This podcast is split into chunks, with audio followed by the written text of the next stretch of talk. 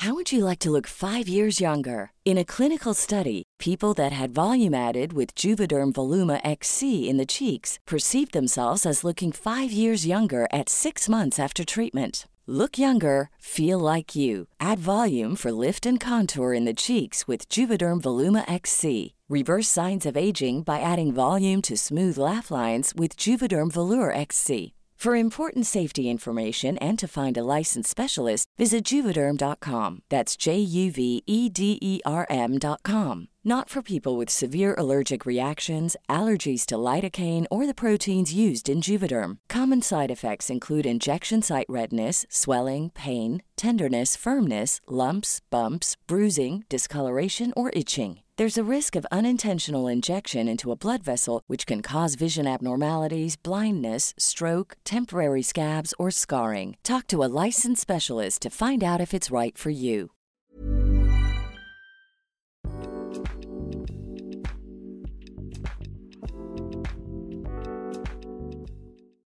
Hola, ¿qué tal? Bienvenidos, bienvenidas a este episodio, los que nos escuchan o nos ven en YouTube, no sé por ahí, o en Twitch.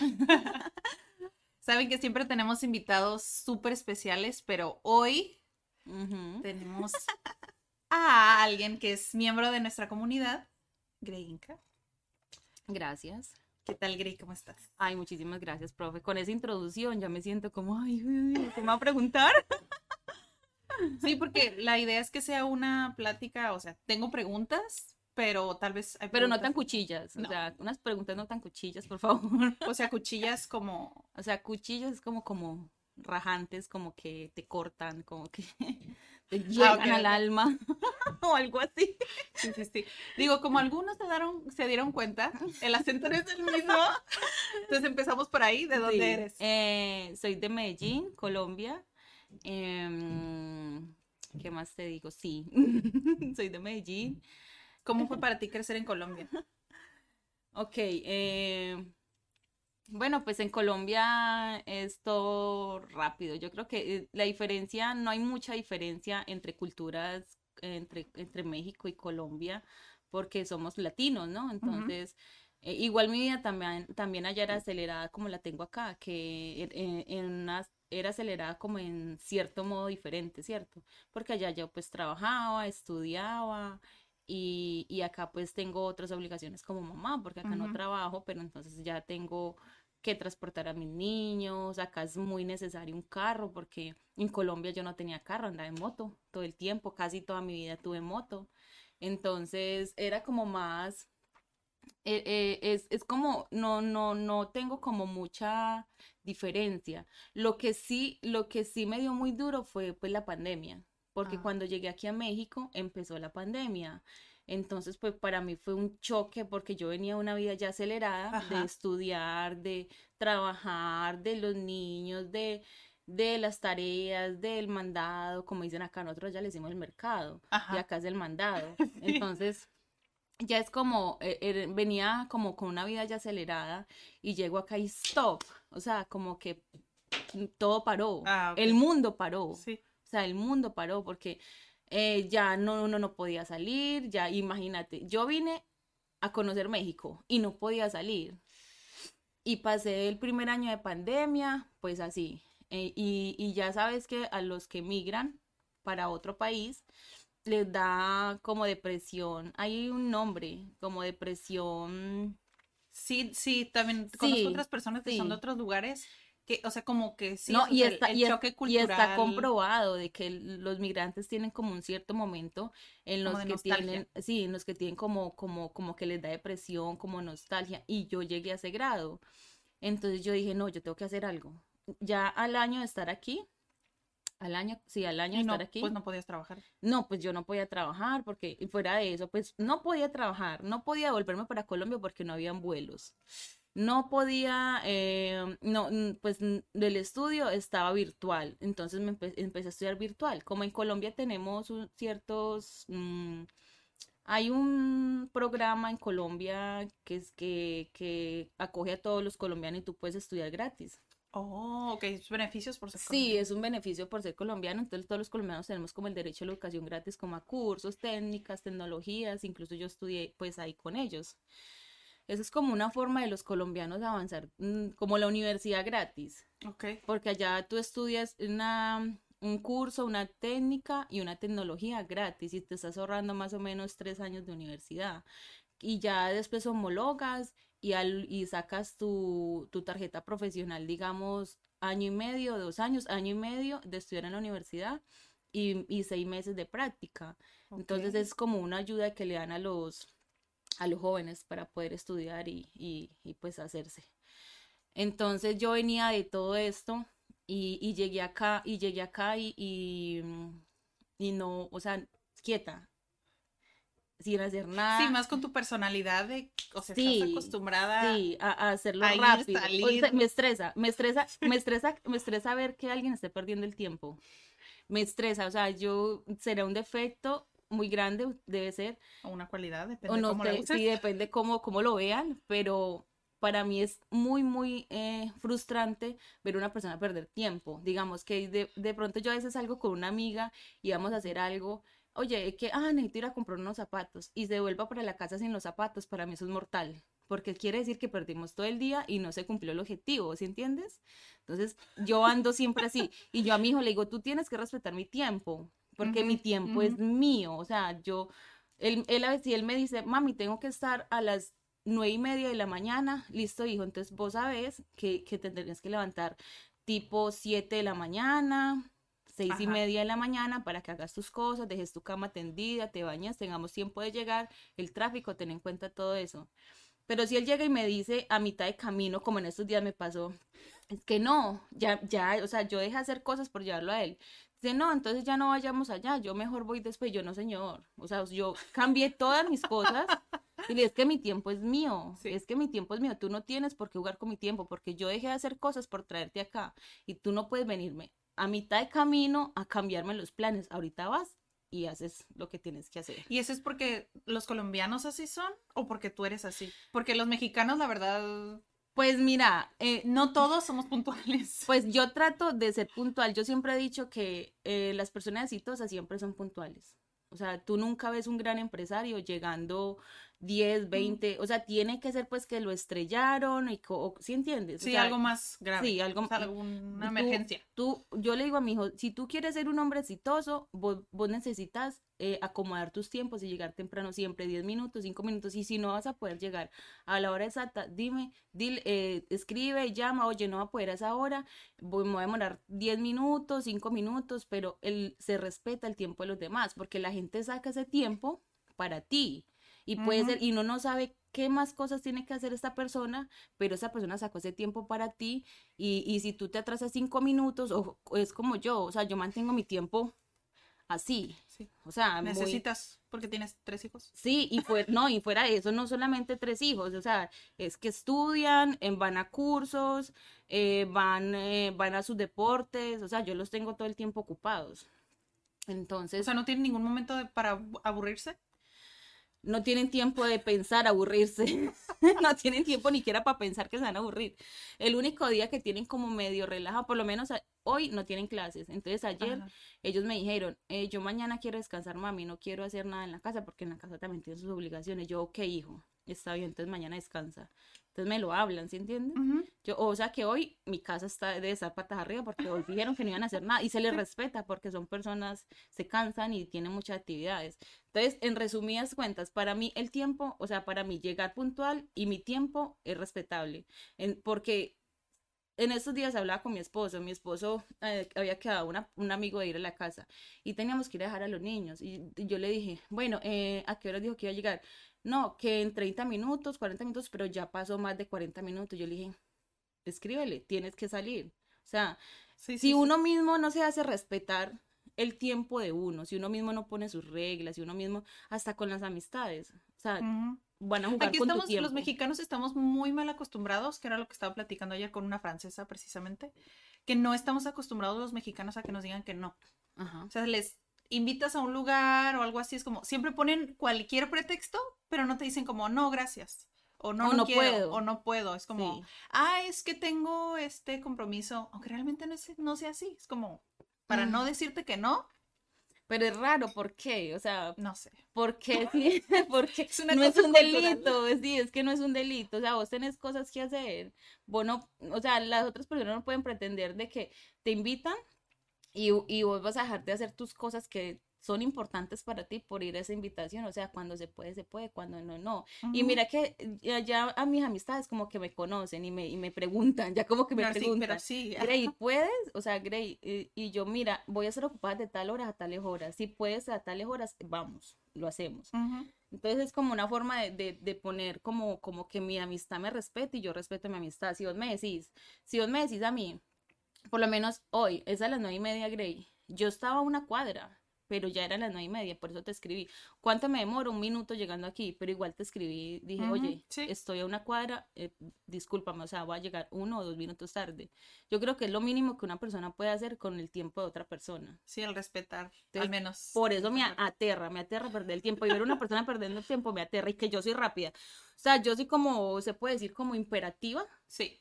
Como imperativa, entonces yo necesito estar haciendo cosas, porque si no me estreso. ¿Y qué otros choques has tenido Colombia, México? O sea, en todo La se atención, acostumbre. ok. Parce, la atención. O sea, no hay nada en la vida que a mí me, bueno, ahorita me estoy como acostumbrando, pero no hay nada en la vida que a mí me moleste más que la atención. Pero yo ya lo entendí. Del servicio al cliente, Sí, dices. sí, la atención al cliente. Yo ya lo entendí. Lo que pasa es que, mira, acá México es una potencia. O sea, aquí Tijuana. Aquí Tijuana es una potencia. Estamos al lado de una frontera. Lastimosamente, los, los que lo vemos no son los mexicanos, sino los que venimos de otras partes.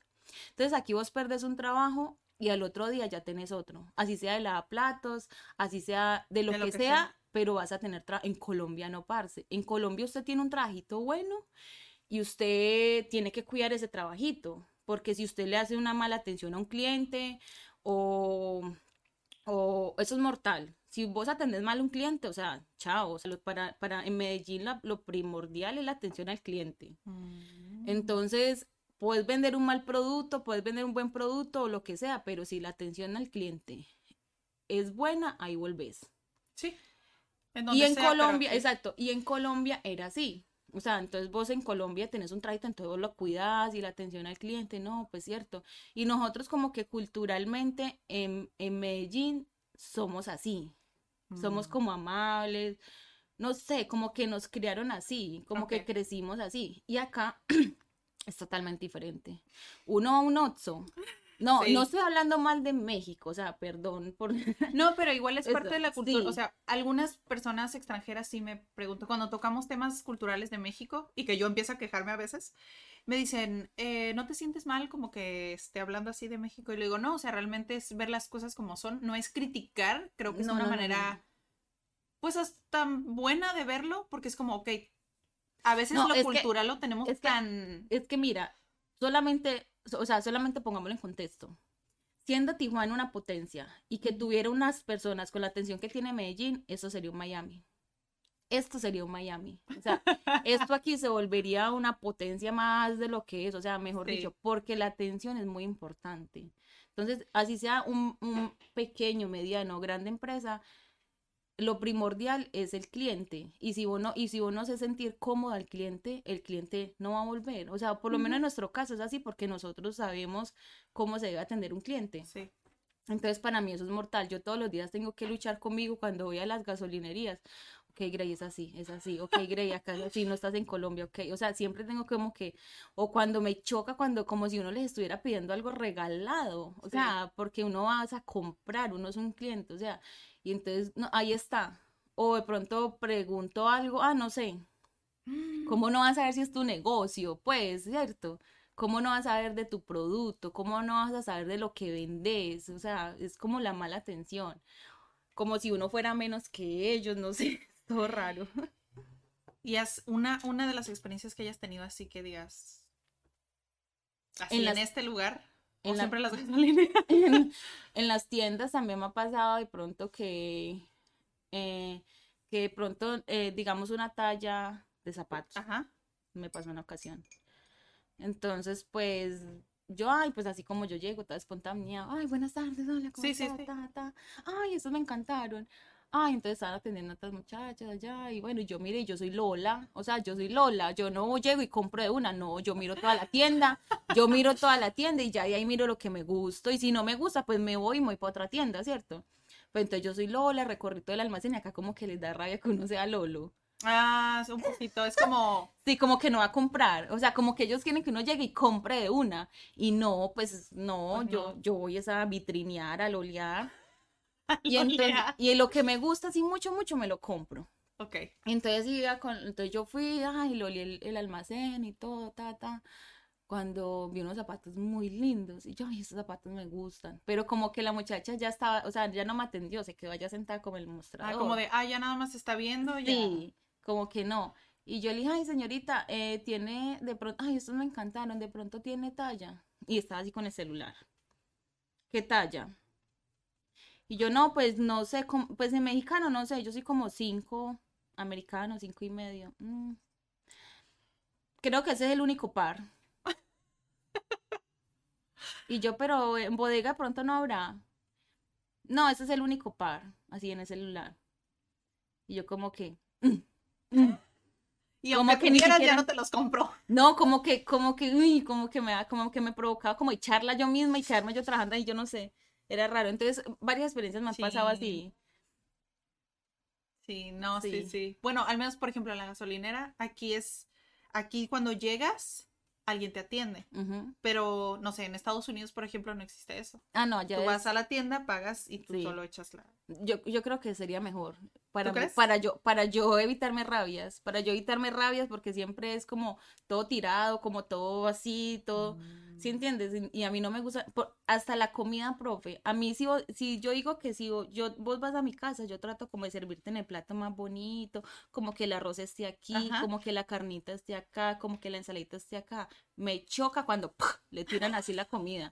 O sea, no, casi no es un cerdo, no, pues no, so- soy como, como muy, bueno, mi esposo dice que yo soy muy difícil, que yo no sé qué.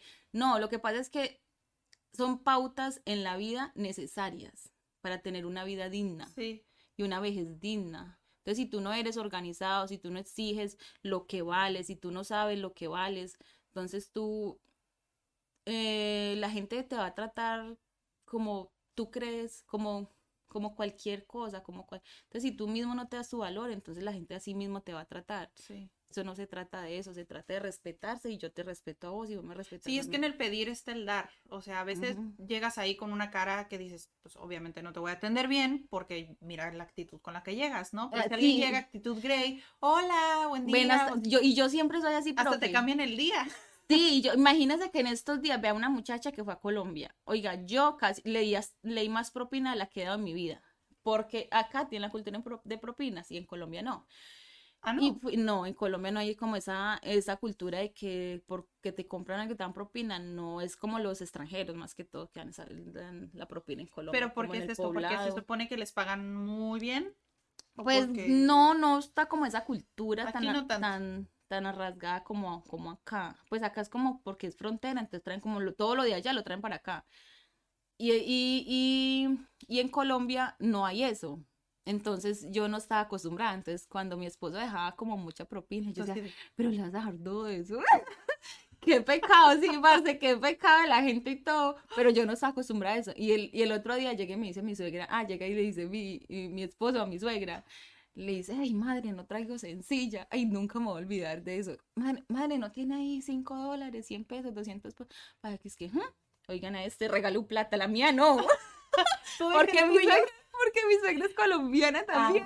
Ah, ok, ok, ok. Mi suegra es colombiana, entonces dueño, regaló plata, la mía no, no, ay, qué risa. Y es de eso, y es de eso, ya, ya cuando Dani me, me, me pide dinero, yo no, mi hijo, regalo plata, la mía no. Pero yo ya tengo esa costumbre.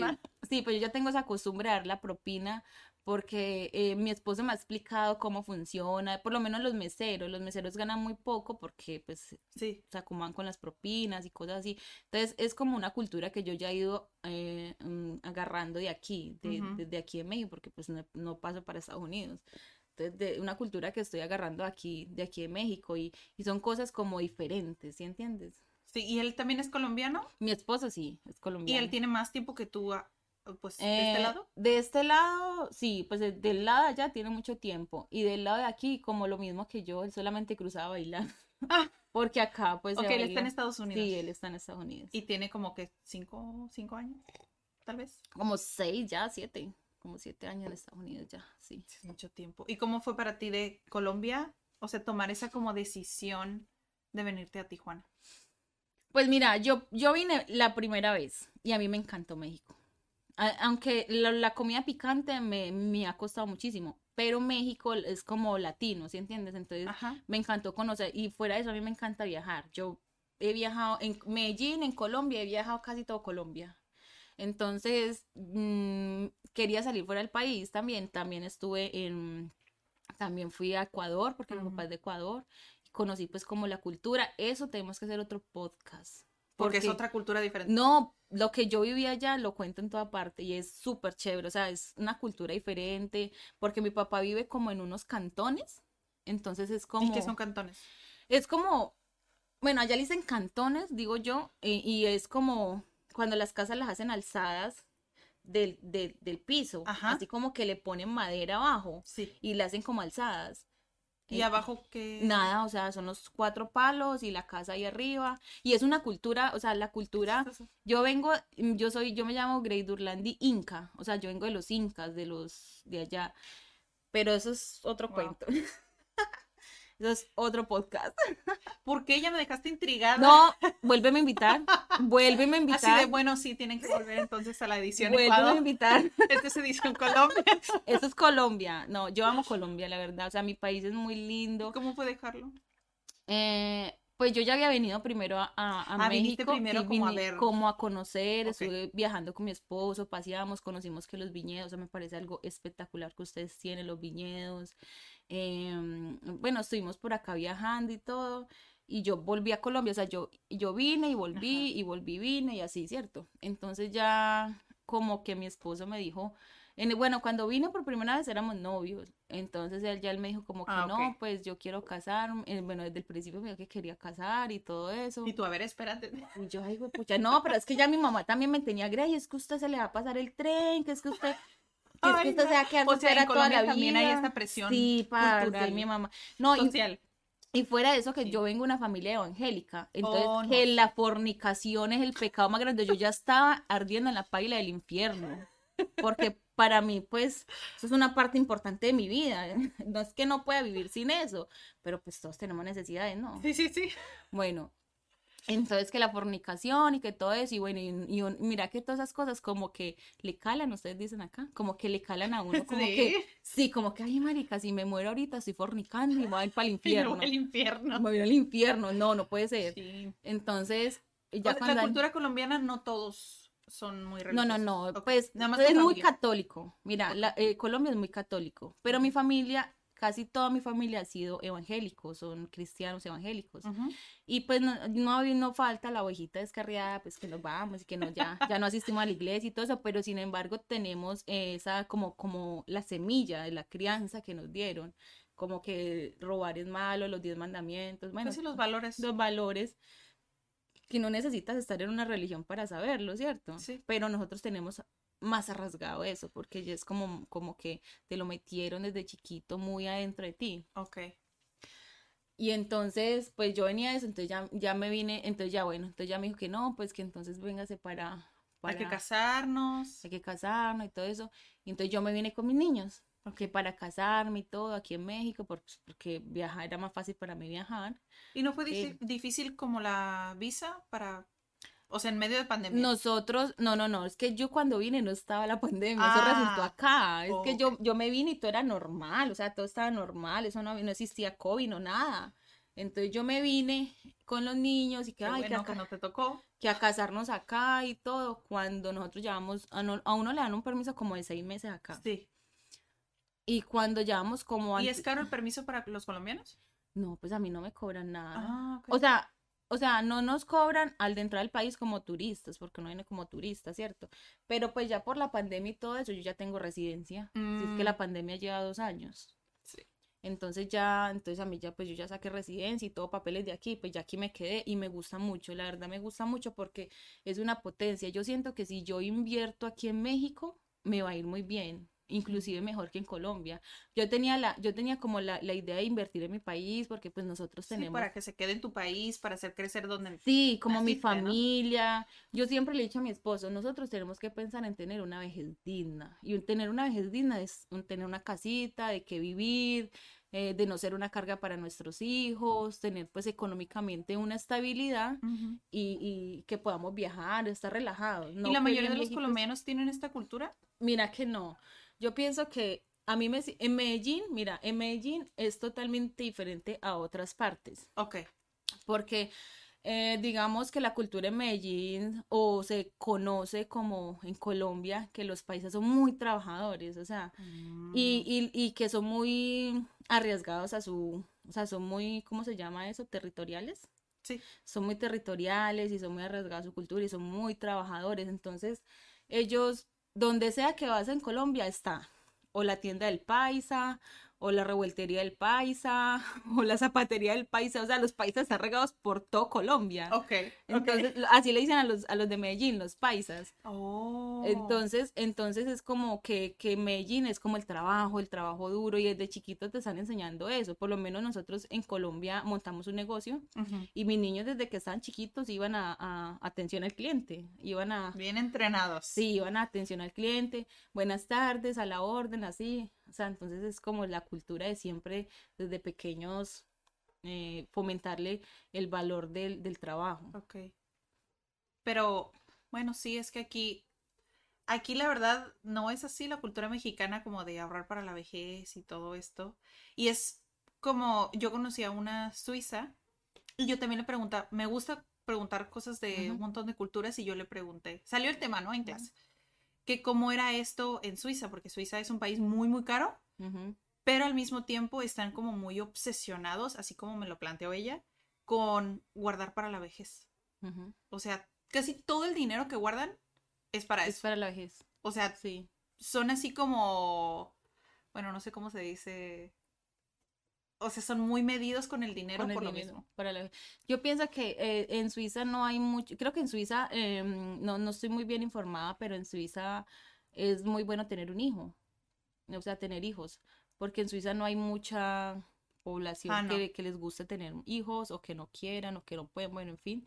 Entonces, eh, allá como que, que no, yo siento como que ellos se sienten tan solos que no, que no tienen, que sienten la necesidad de ahorrar un montón para tener una vida ah, digna, entiendes? Sí. Como sí, porque no hay alguien más que no hay alguien más que se vaya a hacer cargo de ellos. Entonces, igual, o sea, yo pienso igual, o sea, es, es, yo pienso que sería muy irresponsable y no quiero ofender a nadie con esto, pero es muy irresponsable de nosotros los padres querer que nuestros hijos eh, lideren con nosotros, o sea, nosotros estamos cumpliendo como padres que es darles lo que se ellos no pidieron venir al mundo, nosotros los quisimos traer. Sí. Nosotros los quisimos traer, entonces es nuestra responsabilidad. Ellos no tienen ninguna responsabilidad con nosotros los padres, ellos porque son buenos hijos o porque sean porque bueno, por, buenas personas, por agradecimiento, por la relación que tengamos, pues los hijos se hacen cargo de los padres y en Colombia es así, o sea, en Colombia un hijo nunca va a dejar tirar a un papá, o sea, pero porque no porque se siente obligado, no porque se siente obligado, sino porque es como la cultura de que pues el papá y, que uno no va a dejar tirar al papá y esas cosas. Entonces sí es como acá en México, sí, que es común encontrar, no sé, que vives con tu abuelita o tienes a tu abuelita o a tus papás de cuando estás grande. Sí, es muy común eso en Colombia también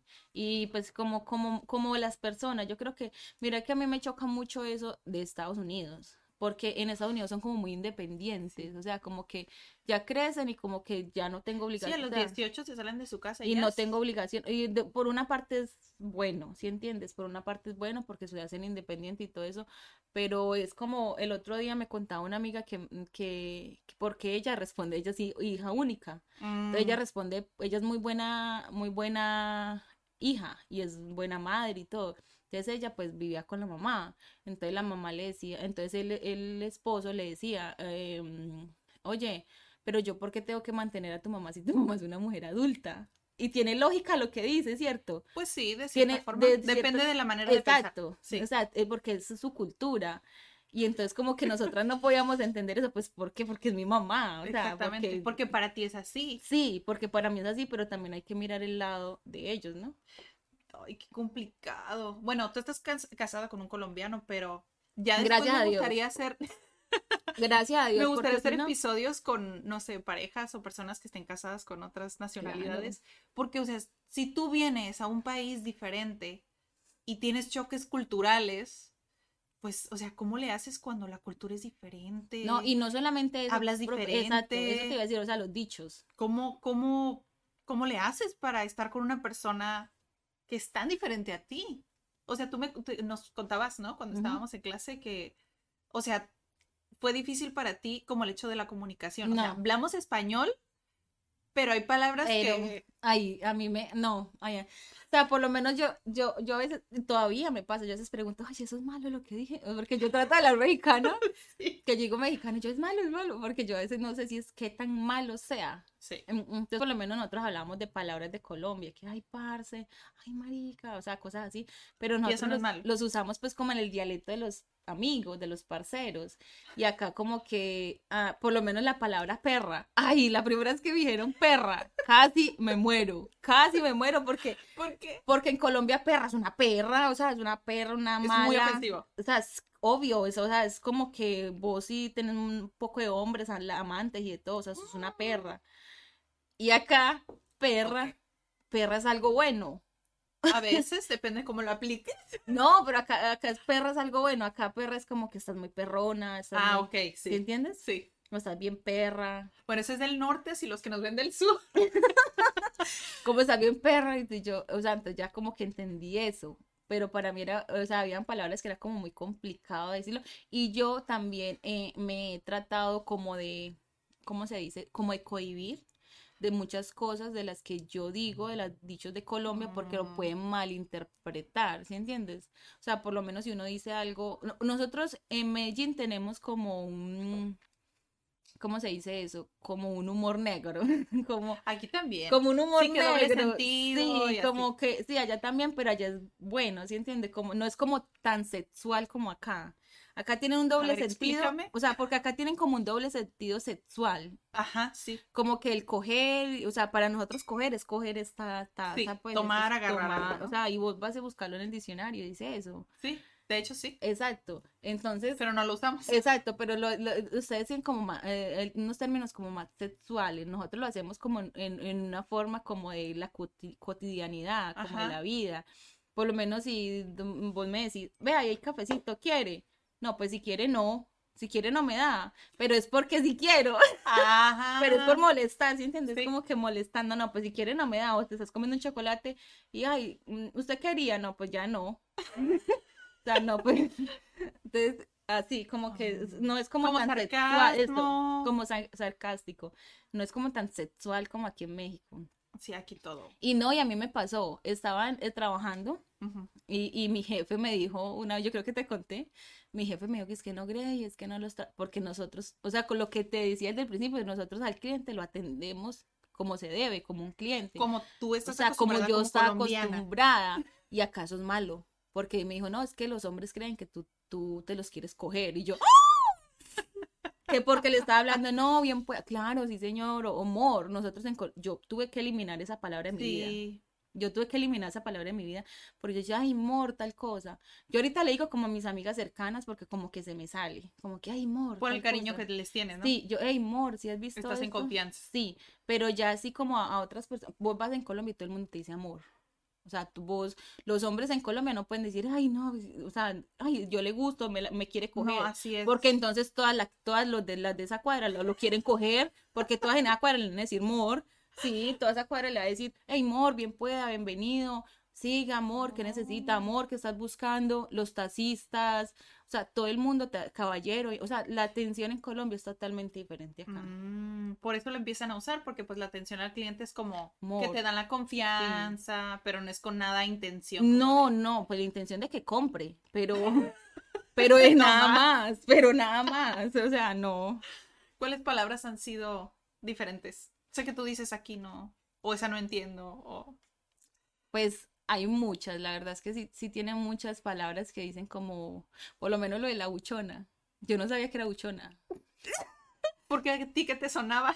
Sí, no sé, es que lo, lo de la buchona yo no sabía que era buchona. Entonces, me, me, eh, cuando ya como muchas personas me dicen, no, Grace, que buchona no es algo como tan bueno.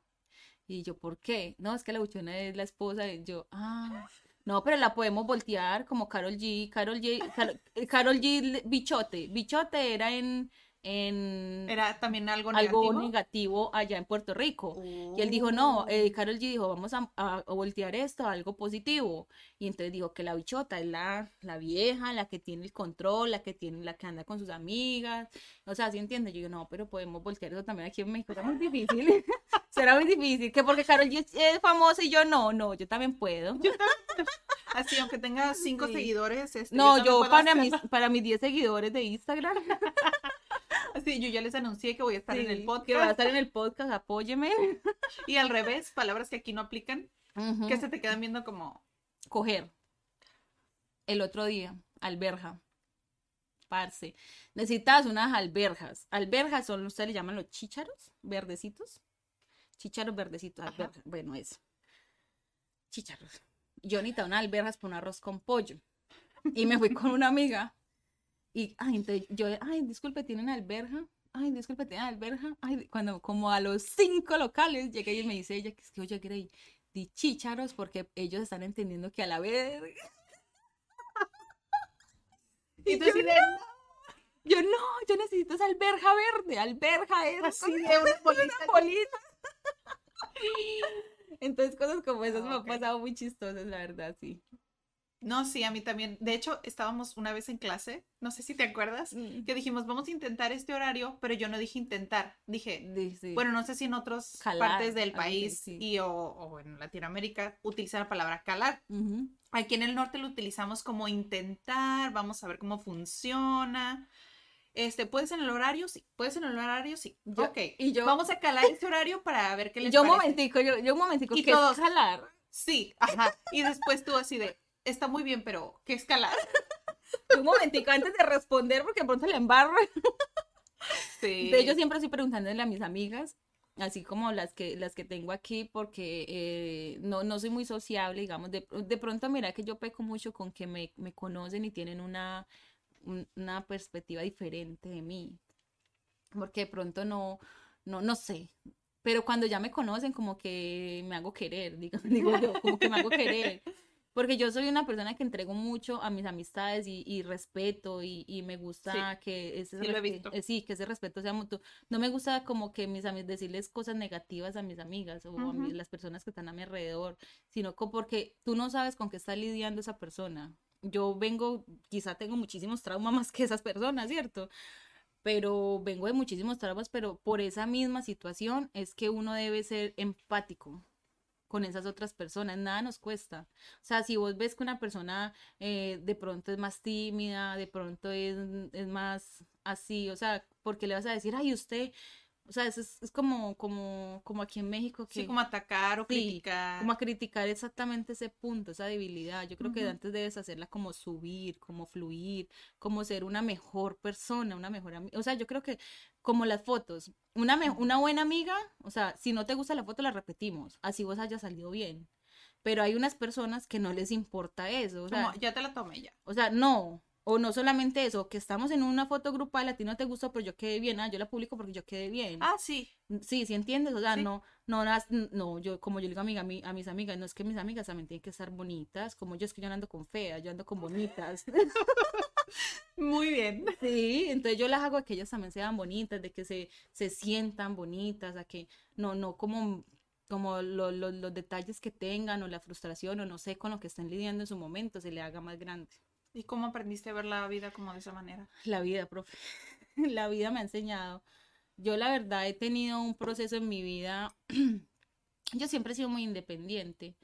Pues mi hermana y yo desde muy pequeñas salimos de la casa. mi- la- lo que nos enseñó mi mamá pues fue siempre eh, trabajar duro. trabajar. O sea, el, el trabajar duro. Vos, si vos sabes trabajar en ninguna parte vas a aguantar hambre. O sea, si vos no te da, o sea, si el saber trabajar no es saber hacer un oficio, digámoslo de esa manera. Porque para, ah, para barrer o para trapear no necesitas ir a hacer un doctorado, ¿sí entiendes? sí. O sea, saber trabajar es no darte pena ningún trabajo, te debe dar pena robar, como decía mi mamá, pero si a ti te toca irte a lavar los platos, ir a barrer, ir a... Es un trabajo que te están pagando y, Sí, y pues, es eso es saber, trabajo. y eso es saber trabajar. Entonces, si vos sabes trabajar en ninguna parte del mundo, tú vas a aguantar hambre. Entonces, eso es una de las, de los, de las virtudes o digamos que me dejó mi mamá. Mi mamá fue una trabajadora incansable toda la vida. Somos lo que somos gracias a ella. Pero desde muy, mm, muy temprana edad, cada una como que cogió pues como su rumbo. Sí. Ella se hizo independiente, yo también me hice independiente. Y pues tratamos siempre como de ayudar en lo que más podamos a mi mamá, porque mi mamá ha sido una excelente mamá, ¿cierto?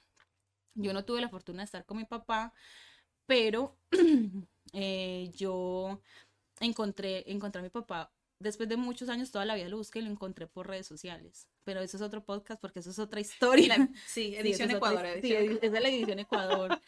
Y entonces, no, eso fue toda una odisea. No, usted hubiera visto ese, ese viaje que yo me metí para conocer a mi papá y todo eso. Pero entonces yo digo que eh, si, si, si tú lo puedes soñar, tú lo puedes lograr. ¿Sí entiendes? Si cabe en tu cabeza es porque el mundo es tuyo. Cuando mis hijos me dicen, ay, es que quiero tal cosa, yo, papi, tú puedes hacer todo lo que tú quieras en la vida. Solamente es que lo quieras. Entonces es como, como fluir, como que no quedarse allí. Hay personas que se quejan mucho. Sí. Ay, que no, ay, no, que es que la vida, que es que el trabajo, que es que eso, que... Pero marica, ¿qué estás haciendo para solucionarlo? O sea, ¿qué estás haciendo? O sea, conseguí tu novio con plata entonces en cuando sea, pero no hacen, o sea, todo es válido. Todo es válido. Si vos, aquí muchas personas de pronto van a tachar de que, ay, que, que la mantenida o que no, no, no. No, no es que se, no es que sea una mantenida, es que ella es inteligente, es que ella es inteligente y ella sabe que si necesita un futuro, quiere un futuro, a veces es bueno un empujoncito. O sea, y eso no es Aquí- malo. Aquí es- se, se ve como, ah, es que es interesada. Exacto. Pero en culturas, por, por ejemplo, Corea, es muy diferente. O sea, yo vi una historia de, de una chica coreana que sigo que habló de otra amiga que decía que sí, tenía una, una pareja y que se querían muchísimo y que él decidió proponerle matrimonio, pero que pues no tenía dinero. Entonces, a los tres días terminaron por eso. O sea, que dices, o sea, bueno, ¿a qué extremo, no? ¿A qué extremo estás llevando como el hecho de, oh, sí, es que sí me puede mantener o no me puede mantener o voy a Yo estar creo que batallando todo ay- el ay, tiempo"? anteriormente era así. Anteriormente los papás miraban eso, ¿no? Que ya pues todo cambió y todo eso. A mí muchas veces me han dicho, ay, es que es que usted es interesada. Yo, yo sí, yo soy interesada. Yo interesada en vivir bueno, en darle un futuro a mis hijos. en- o sea, a mí no me sirve un man que no trabaje. O sea, yo no voy a estar con un man que a mí me toque mantenerlo.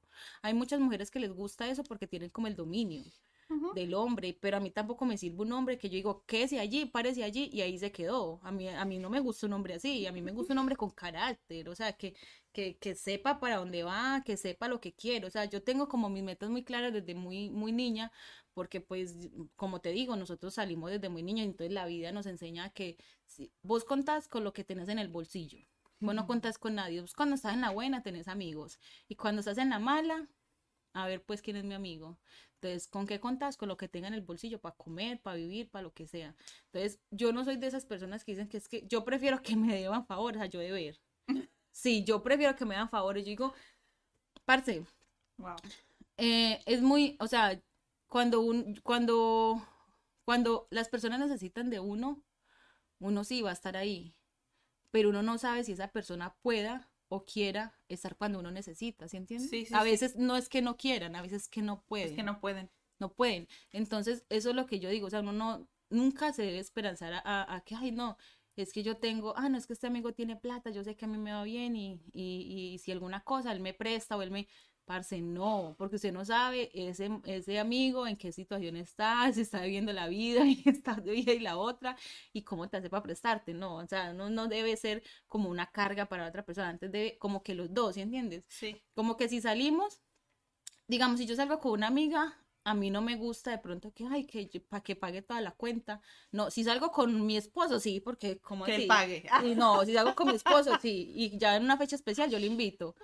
Pero, Pero, pero digas algo con una amiga, no venga, yo le la mitad, venga, o yo trato de dar como un poquito más, o si yo sé que vos estás en una situación así, entonces yo te cierto, trato como de, de un poquito más, a veces no puede, a veces no se da, pero trato como que, que no sea una la carga para una sola persona. Porque uno no sabe, uno no sabe con qué está lidiando las personas. Y es que eh, aún así, eh, creo que encontrar, no nada más pareja, sino el hecho de las personas con las que te rodeas, o sea, tienen que sumar a tu vida. Exacto. Y el hecho de que tú estés dispuesta a hacer eso por alguien es súper bonito. Porque no existe esa cultura como esa inteligencia emocional, o sea, lo que tú decías, como de, ah, la chica que, que a veces es medio tímida, o yo nada más estoy con bonitas, o sea, no el hecho como de acá de Mean Girls, como de, ay, yo nada más solo con bonitas. No, no, no, el hecho de, de hacerlas Hacerlas bonitas. Exactamente. O sea, yo cuando digo que yo, yo ando con, con mis amigas bonitas, no quiere decir que mis amigas son unas modelos, eh, no, veo unos modelos, eh, mm, sí, sí, unas supermodelos, no yo digo es que yo no ando con feas, es, es como de, de, que, de que yo hago de que ellas sean bonitas. Sí. O sea, pues no hay, no hay mujer fea, no hay mujer fea.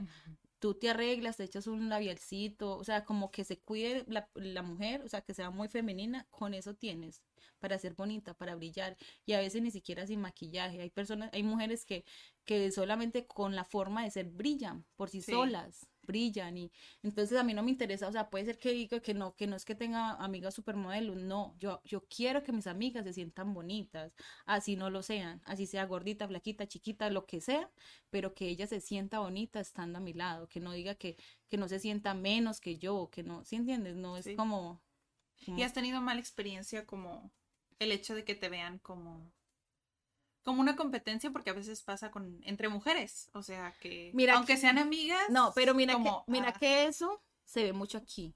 Sí. En Colombia no. Sí, por eso te pregunto si has tenido En Colombia En Colombia no es así. Bueno, en Medellín, pues yo Medellín, hablo de Medellín, no, que no no no pues he vivido en otras partes. Pero en Medellín para donde usted mire hay mujeres bonitas muy arregladas, o sea, arregladas como a lo natural. Acá se maquillan más, como que acá usan el vestido de lentejuelas para los, los bautizos, bodas y todo eso, ¿cierto?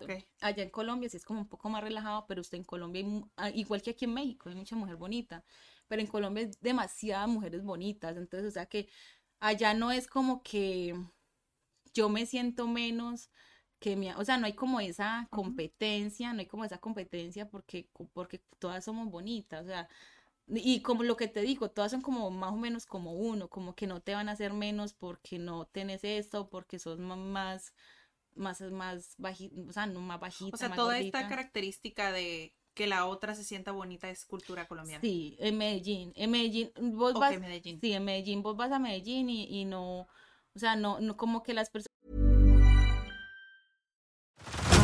Head over to Hulu this March, where our new shows and movies will keep you streaming all month long. Catch the acclaimed movie All of Us Strangers, starring Paul Mescal and Andrew Scott. Stream the new Hulu original limited series We Were the Lucky Ones with Joey King and Logan Lerman. And don't forget about Grey's Anatomy. Every Grey's episode ever is now streaming on Hulu. So, what are you waiting for? Go stream something new on Hulu. A lot can happen in three years, like a chatbot may be your new best friend. But what won't change? Needing health insurance. United Healthcare Tri Term Medical Plans, underwritten by Golden Rule Insurance Company, offer flexible, budget friendly coverage that lasts nearly three years in some states. Learn more at uh1.com. No, no, no les gusta decir las cosas negativas de la persona como cosas negativas. O sea, yo, yo soy así, o las personas que me rodean, las mis amigas que me rodean son así, ¿sí entiendes? Como que no, no, no, que no te van a hacer sentir mal porque eres más bajita, porque eres más alta o porque eres esto, no, sino como que, no, pero si estás bien, o sea, te dices, ay, no, es que mira, no, pues está tan boba, pues está bonita. Ay, aquí en México. Está bonita o está así. Entonces sí es como, como que he visto como que la competencia es aquí, en Colombia no es así. ¿Qué estereotipos tenías antes de venir a México? Estereotipos de... O sea que, por ejemplo, tú no conocías México, y tú estabas en Colombia y lo poco o mucho que conocías de México tenías una idea. Yo investigué México antes de venirme. O sea, yo investigué México antes de venirme. Pero cosas, por ejemplo, en un país como Europa dicen, ay, el sombrero y... Ah, bueno, la, la, rosa, de la rosa de Guadalupe, eso era mortal. Porque yo pensaba que todos hablaban como salía en la rosa de Guadalupe. Y cuando llegué acá, fue como que, oh, wow, no es así. O sea, y mi mamá todavía tiene como, porque ella todavía ve la Rosa de Guadalupe. Y porque ella- no ha venido y se ha empapado de la cultura. y entonces ella me, es que órale, güey, cuando me habla por celular, órale, güey. Y yo, mami, así no hablan los mexicanos, eso es solamente en la Rosa de Guadalupe, eso no, no son todos los mexicanos. Entonces sí, sí es como, como, como ese, eso fue una de las características de las que choqué, como que no, no es dijiste así. así, así no habla. No, no, no es así, no es así. sí. Y otro, otro estereotipo que dices, ah, yo pensaba que el mexicano era así. Y Sí, no es mira, así. lo- en, cuanto a los hombres, en cuanto a los hombres, yo traía eh, en mi mente de que los hombres mexicanos eran muy machistas. Ah, de, de que eran muy machistas, de que eran, pues, o sea, sí, como una forma así. Y cuando llegué aquí me di cuenta de todo lo contrario, hay mucho mandilón, como dicen ustedes, mandilón. sí, decimos mandilón. Mandilón, hay muchos mandilones, o sea, en- vos ves un, un o sea, ¿cómo- paisa, ¿cómo explicarías la palabra mandilón a alguien extranjero? De Latinoamérica.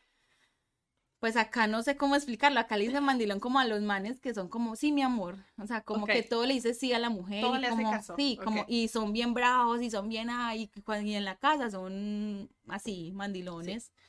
Y en Medellín, los hombres, los hombres, los hombres paisas no son como tan mandilones, ¿sí entiendes? Son como más puestos en su lugar, son como que, que No, hay mandilones en... pues sí hay, obviamente, sí hay, no falta, ¿cierto?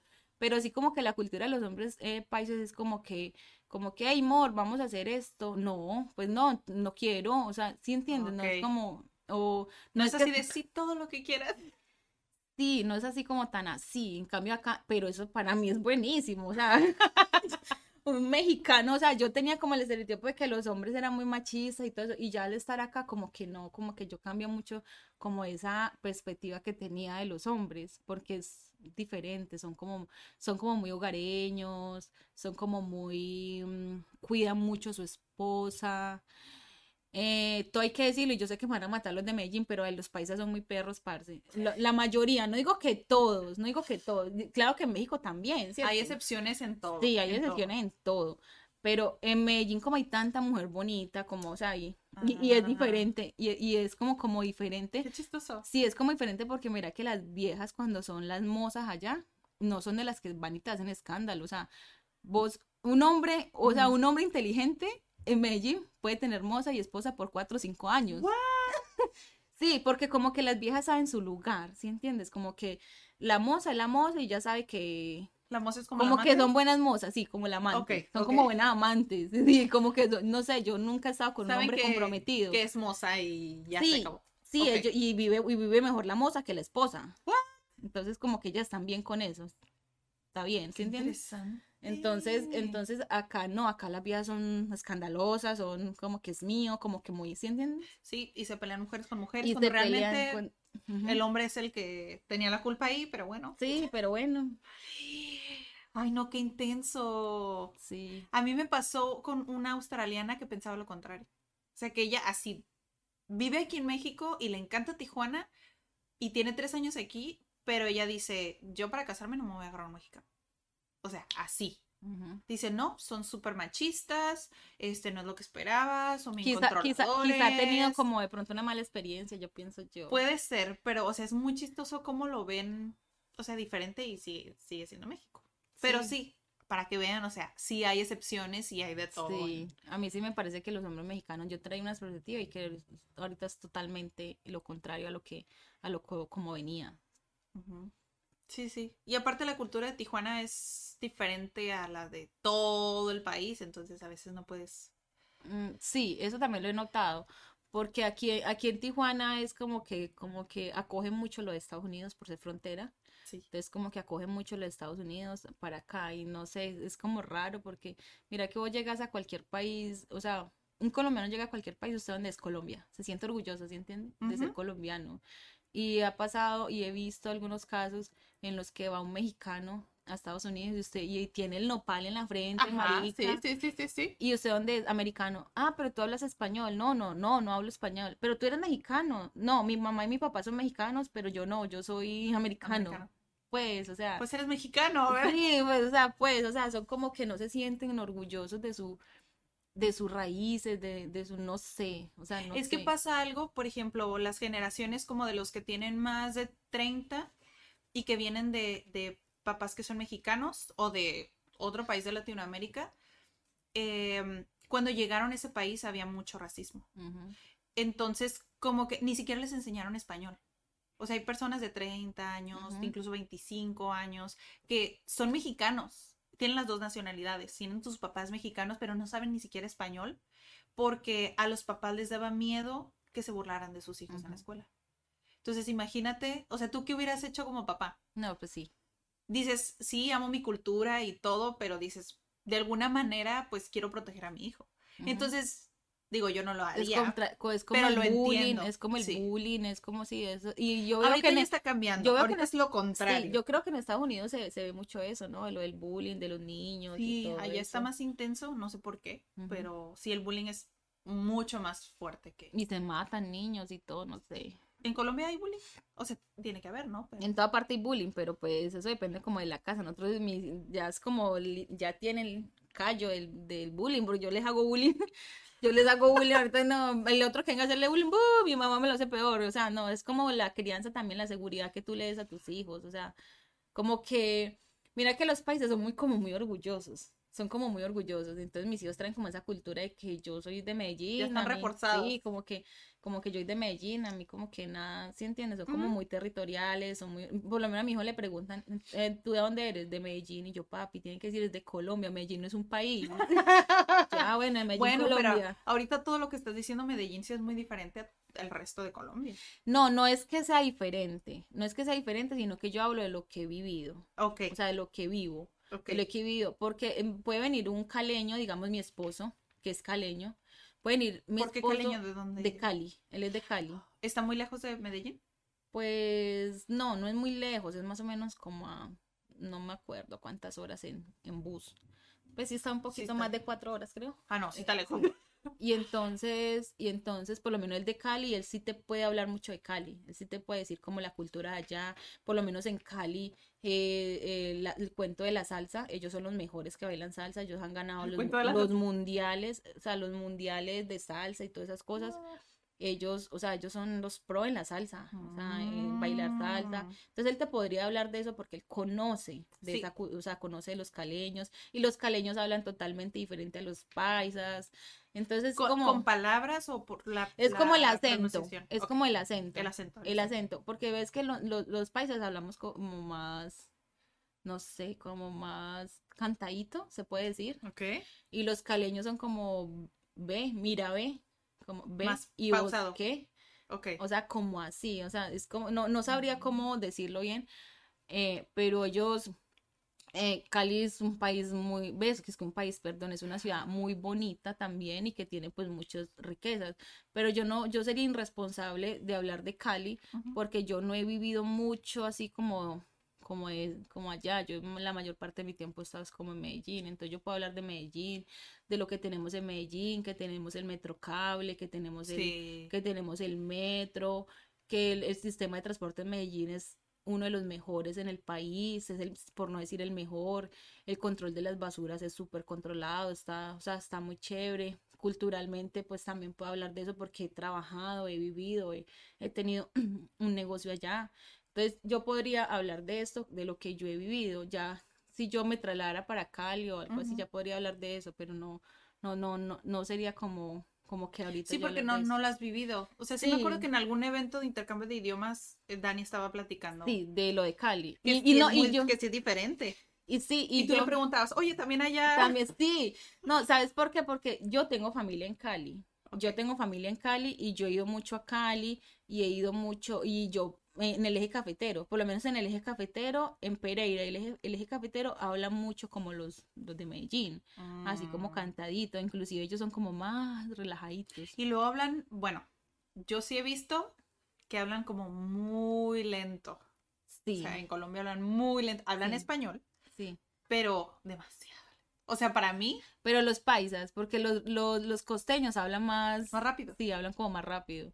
Los de la costa, los que están al lado del mar, ellos hablan como otro, o sea, tienen como acentos diferentes, son como, es como multicultural Sí, sí, o algo así, tienen acentos como, es como ustedes aquí, o sea, aquí no hablan lo mismo que hablan en Ciudad de México. No, hablan, tenemos acento diferente, Ah, sí, palabras diferentes. Sí, entonces como lo mismo en Colombia también, como Medellín, Cali, Bogotá, cosas, totalmente, los, los, los de Bogotá hablan totalmente diferente también, o sea, es como todo.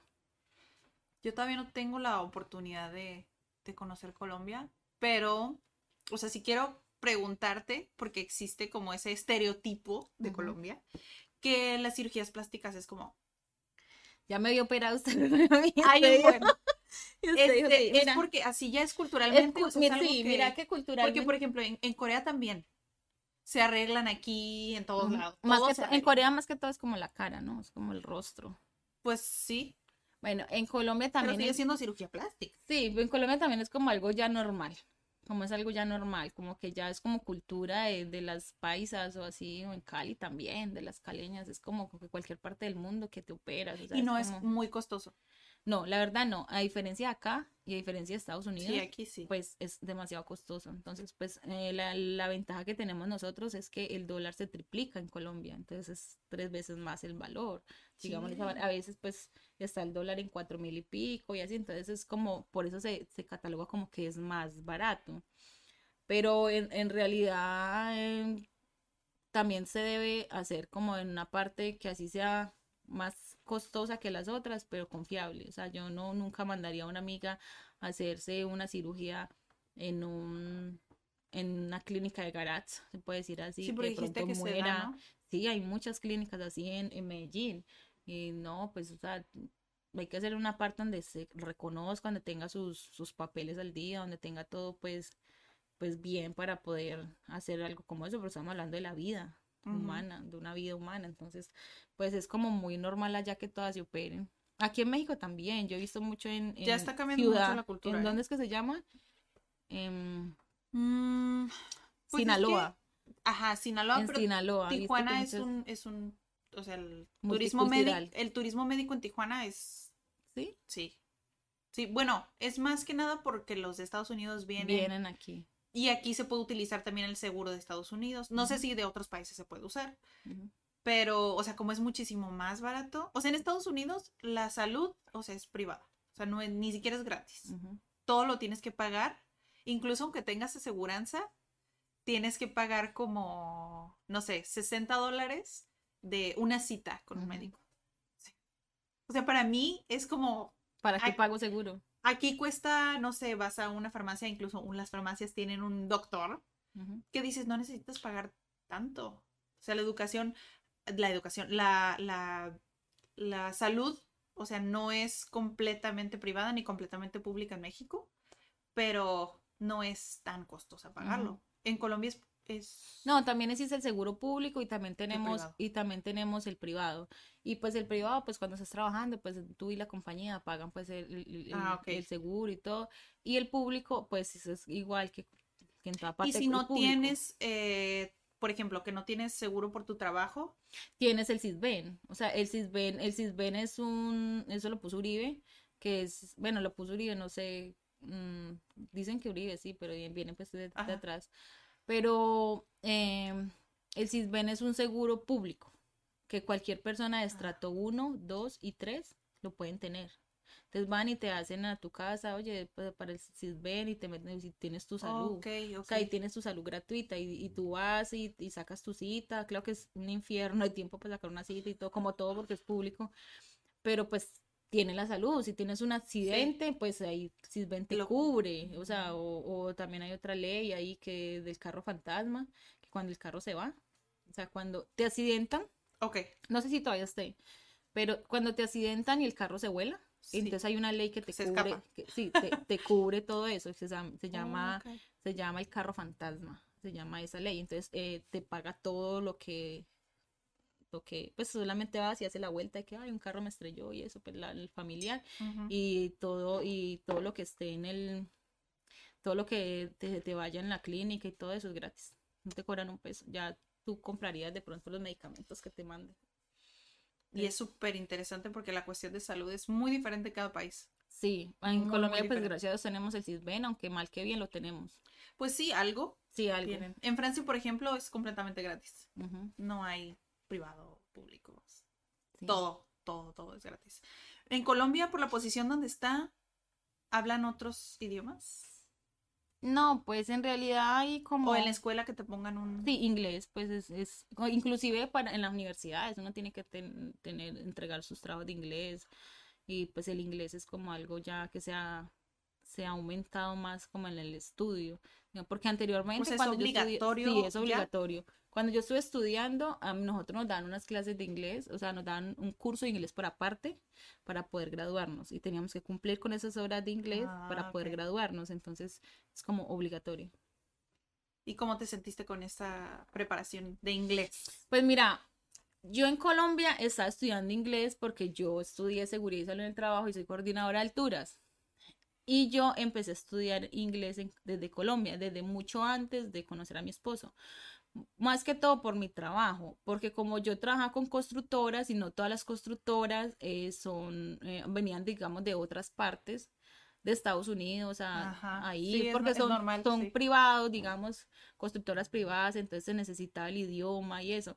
Entonces yo siempre quise nutrir como lo que yo estaba estudiando. Entonces yo me metí a estudiar inglés.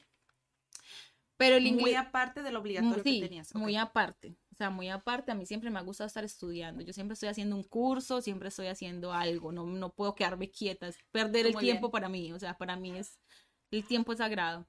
Tiempo no vuelve. Entonces, entonces yo siempre estaba como haciendo un curso, haciendo algo. Entonces yo me metí a estudiar inglés mientras estaba terminando lo de seguridad y salud en el trabajo. Eh, cuando estaba en lo de seguridad y aparte salud en el trabajo, trabajabas. sí, aparte trabajaba. Ya, yo antes, antes de graduarme ya estaba ejerciendo porque Mm. me, pues tuve suerte me contrataron y estoy ejerciendo pues antes de graduarme y todo, pues y también las prácticas, porque uno tiene que pagar esas horas, seis meses de práctica para poder graduarse. Sí, aquí también. entonces, entonces eh, yo aparte empecé a estudiar inglés. Ok. Pero el inglés que yo empecé a estudiar era como muy metódico, o sea, era como más escrito, más gramático. No es el inglés que, eh, que aprendemos aquí en CAT, porque el inglés que aprendemos aquí en CAT es como más hablado, o sea, como que siento que aprendo más así, porque se, se practica más. Y, y, y, y aquí es, o sea, el inglés que estoy estudiando aquí no es para nada, o sea, igual al que estaba estudiando en Colombia. En Colombia como que aprendía más gramática y aprendía más eso. Sí, escribir y leer, ¿no? Escribir y leer. Sí, y así, así como más gramática eso, pero aquí siento que me, me ha desarrollado más el, el habla, aunque es mi spanglish, pero, o sea, ya por lo menos puedo tener una conversación con mi esposa en inglés, entonces eso en Colombia me hubiera costado mucho más. Mm, Sí, o sea, sí, es donde que a estaba en veces, ese momento. o sea, no estoy diciendo que, que el solo leer y escribir sea malo, pero es importante al principio, porque sí, o sea, es- a la mayoría no les gustan las reglas gramaticales y mu- muchos dicen, es que yo no más quiero aprender a hablar. Pues No, sí, pero y mira, a hablar sí. y ya tiene una estructura. Pero mira, va- vamos a la realidad. Vamos a la realidad. ¿Tú qué necesitas para, la, para comunicarte en tu trabajo, para comunicarte en tu- hablarlo? Sí. Tú necesitas hablarlo, o sea, necesitas hablar el inglés y tú no practicas el inglés y tú no hablas el inglés, por más que estudies, por más que te devores los libros, por más que sepas de gramática, si no sabes fluir en tu, en, en, en, en hablándolo, pues entonces no estás haciendo nada, porque lo que necesitamos es la comunicación y más aquí. En. Tijuana, eh, yo a mí me ha tocado muchas personas eh, extranjeros que a veces me hacen preguntas en inglés anteriormente cuando pues no, no estaba aquí en CAT, me hacían preguntas en inglés y yo, ay, ¿qué me está diciendo? Te está preguntando una dirección, o sea, yo, ay, no, si yo ni siquiera sé dónde estoy parada, ni siquiera ni siquiera sé inglés.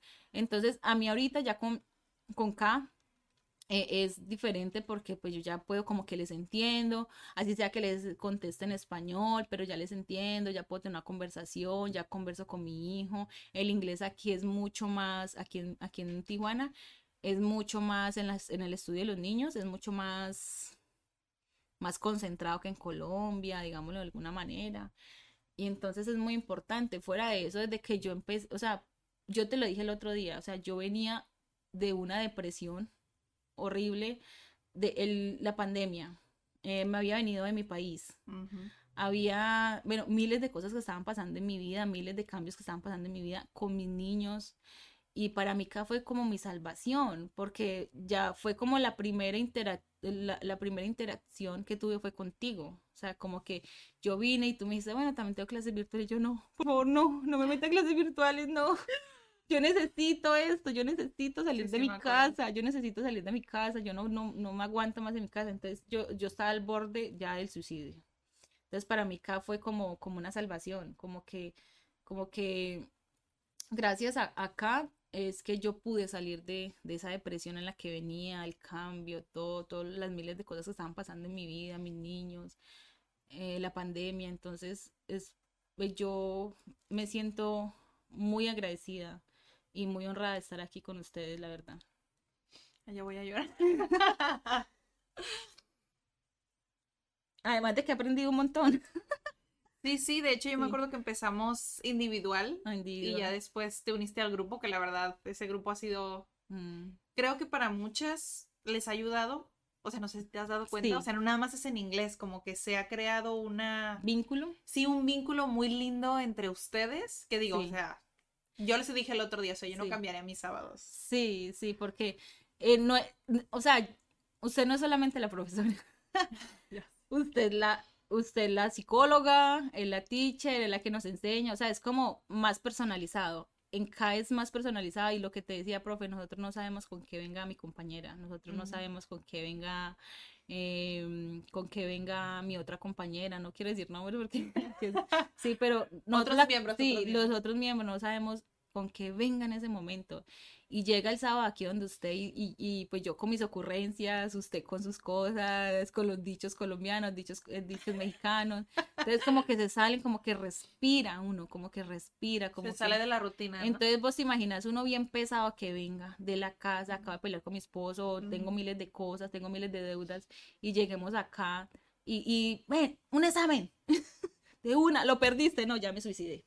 No, Sí, no, Ya, no, na- no hacemos exámenes. no, no, ya me, no, o sea, sí entiendo, entonces es como diferente, es como, o sea, acá, el inglés que da acá es, es, es más personalizado, más de poquita gente, eh, se, se logra crear un vínculo con el, con estudiante y profesor que quizá va a durar toda la vida y te vas a acordar de eso toda la vida y que, como te digo, en mi caso, en mi caso, yo nunca me voy a olvidar de Kat, porque es que para mí Kat fue mi salvación, yo estaba muy mal, muy mal. Entonces, un consejo para todas las personas que están viendo eso es que no, no, no te quedes ahí, no te quedes acostado. Levántate, mira qué vas a hacer, busca acá, busca, buscar dónde, dónde estudiar inglés, busca qué hacer, busca, o sea, ponete a hacer algo. Porque si vos estás sumido en una depresión, más que todas las personas extranjeras que van a otros países, pues tenemos como este conflicto y esto de que dejamos nuestro país y todo eso, y nos quedamos acostados, el final de nosotros va a ser la muerte. Entonces necesitamos fluir, necesitamos como que como que ese angelito que nos ayuda a nosotros, así sea estudiando, así sea trabajando, así sea haciendo lo que vos quieras hacer, pero mantenerte ocupado, porque la depresión existe. Yo antes no pensaba en eso, yo antes decía, no, pues que qué boba la gente, ¿cómo, cómo se va a deprimir? Yo no, pero porque no conocía, no conocía eso, no, no sabía. Y hay personas que uno puede tener depresión desde muchos antes atrás Sí. y no sabía Y no sabían o no lo aceptan. no se te había, sí, o no lo aceptan, o que yo soy fuerte. Entonces, yo digo que, que lo más importante eh, eh, en estos problemas que son del- mentales y todas estas cosas es como mantenerte ocupado, como rodearte de, de personas positivas, de, de, de cosas positivas, de, de no, porque imagínate uno viene en la mala. Y que venga una amiga y como estás de gorda. Ay, Sí, sí, mira, sí. no, parce, no, me mató. No todas, parce, la- las personas que digan que a mí no me afecta lo que diga el otro es mentira, es mentira. Usted de pronto en ese momento está toda apoteósica, usted está diciendo, ay, yo soy la mejor del mundo, yo soy la más linda, pero si llega en un momento en el que vos estás mal, vos créeme que te va a afectar. Sí. Entonces, uno tiene que ser empático con las otras personas. Y fue esto lo que te llevó entonces a ser empática. O sea, el, el haber vivido eso, dices, es que no sabes por lo que está pasando. Exacto. Un, bueno, yo casi toda la vida he sido así. Casi toda la vida pues he estado, pero ahorita como que se me concentró más. Ahorita como que, como que si yo tengo, o sea, yo ya pasé por esto, o sea, yo ya pasé por esto y no, y no me gustaría que una, una persona venga y me diga, o sea, si yo bien mal, bien tirada en la olla, y venga otra a decirme, ay, Grey, mira, ay, na- de nada te sirvió esa operación, no, está súper gorda, no, mal, no, súper mal, no, entonces imagínate yo que, ay, marica, pues, o sea, peor, Si uno viene en la mala y venga otra a decirle malos comentarios a uno, no, uno tiene, ni nada le cuesta, o sea, nada le cuesta a la otra persona ser empático con la otra. Es muy difícil a veces porque cuando pues no tienes ese amor propio, pues es muy difícil que lo proyectes, o sea, no puedes, no puedes ser, no puedes dar lo que no tienes. Exacto. Entonces es muy difícil pedirle a la gente. A veces yo así, yo también reniego de la gente, pero digo, ok, tal vez no sé como tú, o sea, no sé por qué está pasando esa persona, tal vez se peleó la mañana con su pareja o, o sea, no sabemos, no sabemos qué pasó en su día o en su mañana como para que esté con esa actitud. A veces. Entonces, es muy difícil. No, o sea, pero, pero, pero, exacto, pero hay una cosa, profe, o sea, una cosa es, es que la persona tuvo un mal día y, y de pronto está así como baila. Y otra cosa es que la persona sea grosera. Ah, ¿Sí entiendes? O sea, uno tiene que saber diferenciar eso porque yo no voy a permitir que nadie venga y me falte respeto porque sí, porque le dio la gana. No, o sea, vos puedes estar como muy en tus días, vos puedes estar muy todo lo que sea, pero la otra persona no tiene la culpa. Entonces yo no voy a permitir que una persona venga a tratarme mal porque sí, porque es grosera. Y aquí funciona mucho así, como que, como que, que por mi tragas. ¿No has escuchado ese, ese dicho? Sí. Por mi tragas, un, un dicho tan horrible que llegó, o sea, ah, que yo te pago, que, que para eso pagamos, que a mí eso me parece una humillación tan grande. Y lo peor es que lo hace un mexicano a otro mexicano. Sí. Eso es como lo peor. Entonces, Como que en esos días me man- vi un meme que decía que es que, ay, sí, por mi tragas. Y decía el meme, el meme que es que, no, y yo ni quiero desayunado. ay, Imagínate qué mal le pagas que le quiera desayunado. Bueno, así lo entendí yo. Pero entonces es como, como eso, como que de ser como más empático con la gente. O sea, son, para mí, para mí eso es muy importante y yo le digo a mis hijos y, y espero eh, estar, o sea, los papás no tenemos un manual cómo criar a nuestros hijos, pero en base a lo que uno ha vivido, en base a lo que, lo que ha visto, en base a todo esto, eh, uno, lo, ¿cuál es la labor, de, la labor de los papás? Es traer unos, unos, en mi caso, eh, ser un buen hombre, traer un buen hombre al mundo, traer un, una buena Ese es tu persona al objetivo mundo, final, ¿no? Sí, como que, que sea una buena persona, una persona de bien. Entonces, ¿qué más que, que darle estos, eh, o sea, estos, ¿cómo se dice? herramientas, Sí, no sé. como- maneras de ver la vida. Sí, como esos valores, como, como esos valores de que, de que ellos sean empáticos con la gente, que uno no sabe por qué está pasando esas personas, que nada les cuesta, que cero bullying, que cero burlas, que cero em, apodos, eso me aterra de los apodos, Sí, o ya sea, uno- nada de eso, o sea, no hay necesidad, no está la necesidad y nada te cuesta ser empático con la gente, entonces, Pero es que a veces empieza por uno. Por ejemplo, eh, yo llevo a mi hija y todos los días le digo, te diviertes, mucho éxito, no pelees con los niños.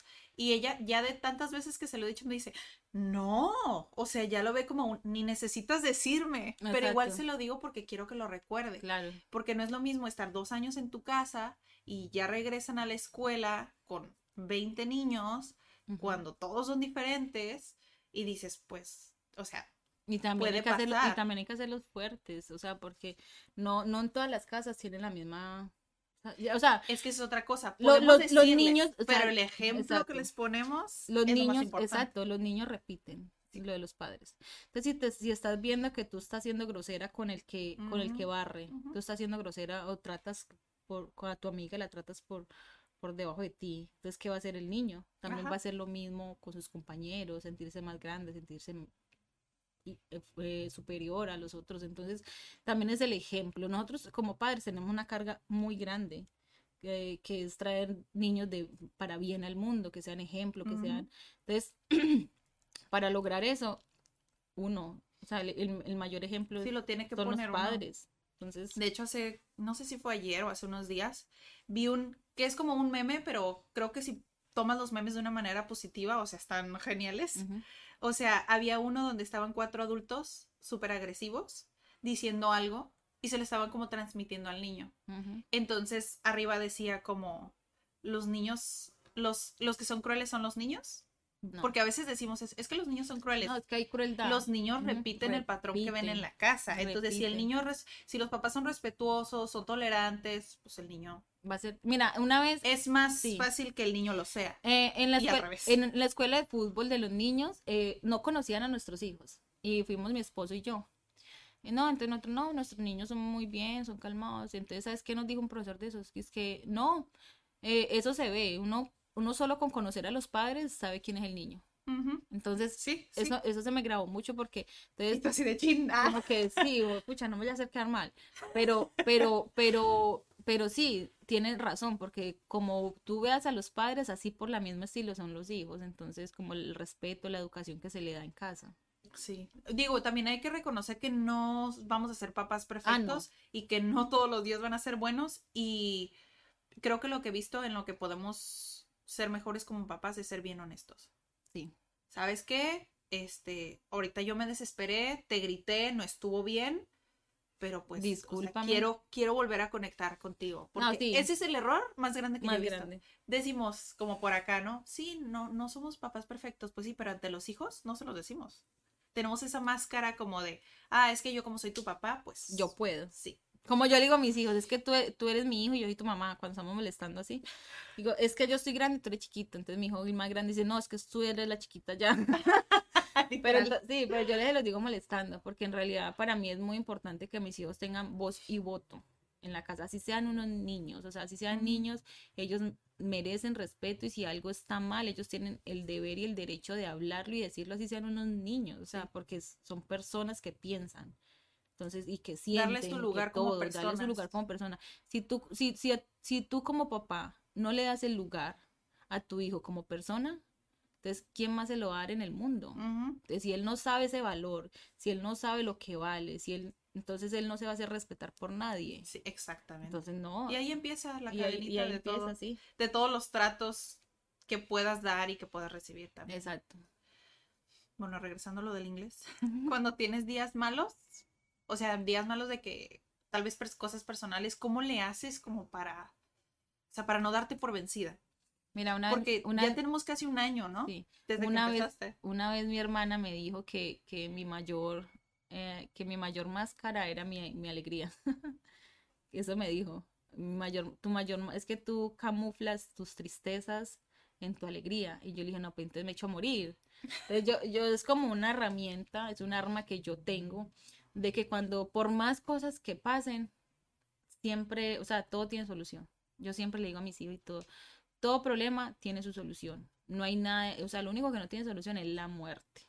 Ya cualquier pro- problema, cualquier tropiezo que pase, todo tiene solución. Entonces, digamos que en este momento no tengo la solución, no sé cómo salir de eso, pero como yo he sido tan independiente, tan, tan, tan sola, entonces, no, no digo sola porque mis mi mamá no estaba ahí, no, es porque yo quise ser independiente. Sí. Entonces, como que uno mismo se, se hace fuerte, como que uno mismo, es uno mismo que tiene que decir, no está la otra persona diciéndole, tú vas a poder, tú lo vas a hacer, no está, o sea, eres tú mismo en medio de tu lloradera, en medio de lo que vos tengas de tu rabia, que vos vas a ser capaz, vos podés La salir voz adelante, interna, sí, ¿no? como la voz interna de uno, y que uno sepa que está en la inmunda, porque uno hay días que está en la inmunda parte. Reconocerlo. Sí, marica, está en la inmunda y uno dice, "Hue puta, estoy en la mala, pero yo salgo, he salido de Salgo peores, salgo. he salido de peores, o sea, no hay nada más potente que la voz interior de uno mismo. De vos mismo decirte psicológicamente, vos sos capaz, vos podés, porque muchas personas no tienen eso, no tienen, digamos en mi caso, yo no tenía como mi mamá ahí al lado diciéndome, pues yo vivía sola con mis hijos, entonces como diciéndome vos sos capaz, vos sos-". cuando hablaba con mi mamá y podía hablar con mi mamá porque pues yo mantenía muy ocupada, que me decía siempre yo te admiro mucho porque pues tú sola has hecho tus cosas, tú eres una gran mamá, eres una gran hija, una gran hermana. Entonces son cosas que como que lo nutren a uno, como que lo recargan de energía, la familia, eso y lo otro. Pero hay muchas personas que no tienen eso. No, ¿y personas le que, hacen? en- exacto, hay muchas personas que no tienen mamá, que ya pues tristemente murió, falleció, no tienen padre. Entonces no hay nada más poderoso en la vida de uno que tu voz interior. Que tú digas, yo puedo, yo soy capaz, he salido de peores y estar muy pegado a Dios. O sea, yo soy, a pesar de que yo soy la ovejita descarriada de mi familia, yo soy muy pegada a Dios y, yo siempre con Dios por delante. La mayoría de los que están en, en los episodios, creo que les, yo les pregunto eso y creo que Adrián también les ha preguntado como qué ha sido eso que les ayuda a sobrellevar muchas cosas y muchos mencionan a Dios, pero creo que sí es el, el hecho de tener esa fe también en ti, de, de, decir, ok, tal vez estoy mal ahorita, pero y voy a dejarlo fluir, pero tengo esta capacidad de salir adelante. ¿Cómo le voy a hacer? Todavía no tengo las respuestas, ¿no? Pero intentar pero mira, Pero mira que yo siempre he pensado que todas las personas tienen la necesidad de creer en algo. Crea en Buda, crea en Dios, crea en cualquier santo, pero siempre tienen como la necesidad de creer en algo. Entonces, no importa eh, tanto, digamos, como tu creencia, dónde vienes, de dónde sos, sino que si vos tenés como ese poder interior, ese, tenés ese, ese, ese perrenque, como nosotros le decimos, de decir, pucha, estoy caída, pero me voy a parar. pucha, estoy mal, pero yo sé que esto es algo. Yo creo que, yo creo que no hay nada más poderoso que eso, o sea, que, que uno mismo se dé ese valor y que uno mismo se dé como ese, ese tiempo para uno de reflexionar, de decir, estoy mal, de tal persona me hizo daño, pero pero tengo la capacidad mental para seguir adelante y porque me toca, o sea, la vida sigue, la vida hay que vivirla como, como se la pongan a uno. Entonces, no hay opción, hay que seguir. Sí, porque pensamos, ¿no? Cuando estás chiquito piensas, ay, cuando sea grande voy a tener todas las respuestas. No. Y creces y es peor. Sí, no, pero mira que muchas personas dicen que es que que es que, ay, qué bueno volver a ser niño, yo no quiero volver a ser niña, ay, no, no, no, es que digamos que mi, mi, infancia no fue la más traumática, pero tampoco fue la más buena, entonces hay muchas personas que, que, que son, o sea, que son, que, que pasa eso, hay muchas personas que dicen, ay, qué, qué bueno volver, yo no quiero volver a ser niña, no, yo, yo, yo vivo así bien, o sea, como que ya se quemó esa etapa, ya se vivió. Exactamente, ya para qué. ya vivir, ya, ya todo lo que se vivió. Y ya. Y lo que sigue. Y seguir, y seguir fluyendo, y seguir hacia adelante, lo que te decía ahorita. Hay muchas personas que se quejan. Ay, que qué triste la vida, que es que la vida me da muy duro, que es, pero parce, ¿qué está haciendo para mejorarla? ¿Qué está haciendo? O sea, estás muy mal, estás infeliz en ese trabajo y seguís ahí estás infeliz con tu relación y seguís ahí. O sea, pues, o sea, tiene que haber un motivo por el cual tú salir de eso, o sea, tenés que valorarte, o sea, el, valor propio se lo da uno mismo, nadie más se lo va a dar. Es que tiene que empezar desde ahí. Sí. Y a veces es muy difícil llegar a eso, pero, o sea, es difícil, pero, pero no es imposible. Exacto. ¿Qué es lo que te llamó la atención a ti para, o sea, de nuestra comunidad? ¿De CAT? Sí. The Cat. O sea, de eh, decir, sí, me quiero quedar en el grupo, sí, quiero eh, colaborar en un episodio. Más, que más que nada es como la... Mm, cuando, cuando tú me decías de lo del episodio, yo decía, ay, no, pues es que yo... Sí, te lo dije varias veces. Ay, sí, yo no, pero yo qué voy a decir, yo qué voy a hacer, yo, yo porque yo a veces soy muy imprudente. Ah. O sea, yo soy muy imprudente y yo como que soy sin filtros y yo pues soy así. Entonces yo aquí como en estas cosas uno tiene que tener como cierto ¿cómo se dice? como hay cosas que no se deben decir, no se pueden decir. No, fíjate, yo no me he sentido así como que hay algo que no pueda decir. Porque de todas maneras, o sea, lo que se sube a internet, se sube a internet, eso ya no hay nada más que hacer. Entonces, si vos dijiste algo Pero mal... ajá, exacto, sí ser cuidadoso. exacto. Si hay algo que no quieres de lo que hablen de ti, pues mejor no lo dices. Exacto, exacto. no, o, o, o, pronto hay personas que juzgan mal, dicen mal, cualquier cosa que uno diga, o sea, siempre va a haber gente así. ¿eh? Sí, entonces, entonces es como que estar cuidadoso en eso. Entonces, más que nada por eso. Pero en realidad, lo que a mí me hizo quedarme en CAD es el aprendizaje que estoy teniendo. Em, porque es personalizado. Porque tú puedes ir a otras partes y pueden haber 30 alumnos, digamos, en una universidad o algo así. No es lo mismo que aquí. Porque entre, entre más poquito siento que es como más, o sea, como que aprendo más siento que aprendo más. Y fuera de eso, CAD no solamente es donde yo hoy estudio inglés, CAD se ha convertido como una familia para mí. ¿Se entiendes? Que los eventos, que hace CAD, que vamos a hacer estas donaciones, que una cosa, estamos muy metidos en esta comunidad. Eh, que no es solamente aprender inglés, somos una familia constituida. Los amigos son la familia que uno puede escoger. sí. Entonces, tú, tú, tú, tu familia no la puedes escoger, tú ya naciste en esa familia, pero los amigos es la familia que tú puedes, tú puedes escoger. Y las personas que yo he visto aquí en K y que yo me he topado aquí en K son personas de realmente mucho valor que le aportan a uno, o sea, que le aportan, que, que por lo menos mi compañera salió con que vamos a hacer unas donaciones y todo casi unió. O sea, yo siento que es como la cabeza, que en ese momento es como tú, la cabeza de K, la que hace que funcione todo así, como una familia, como una comunidad, como eso.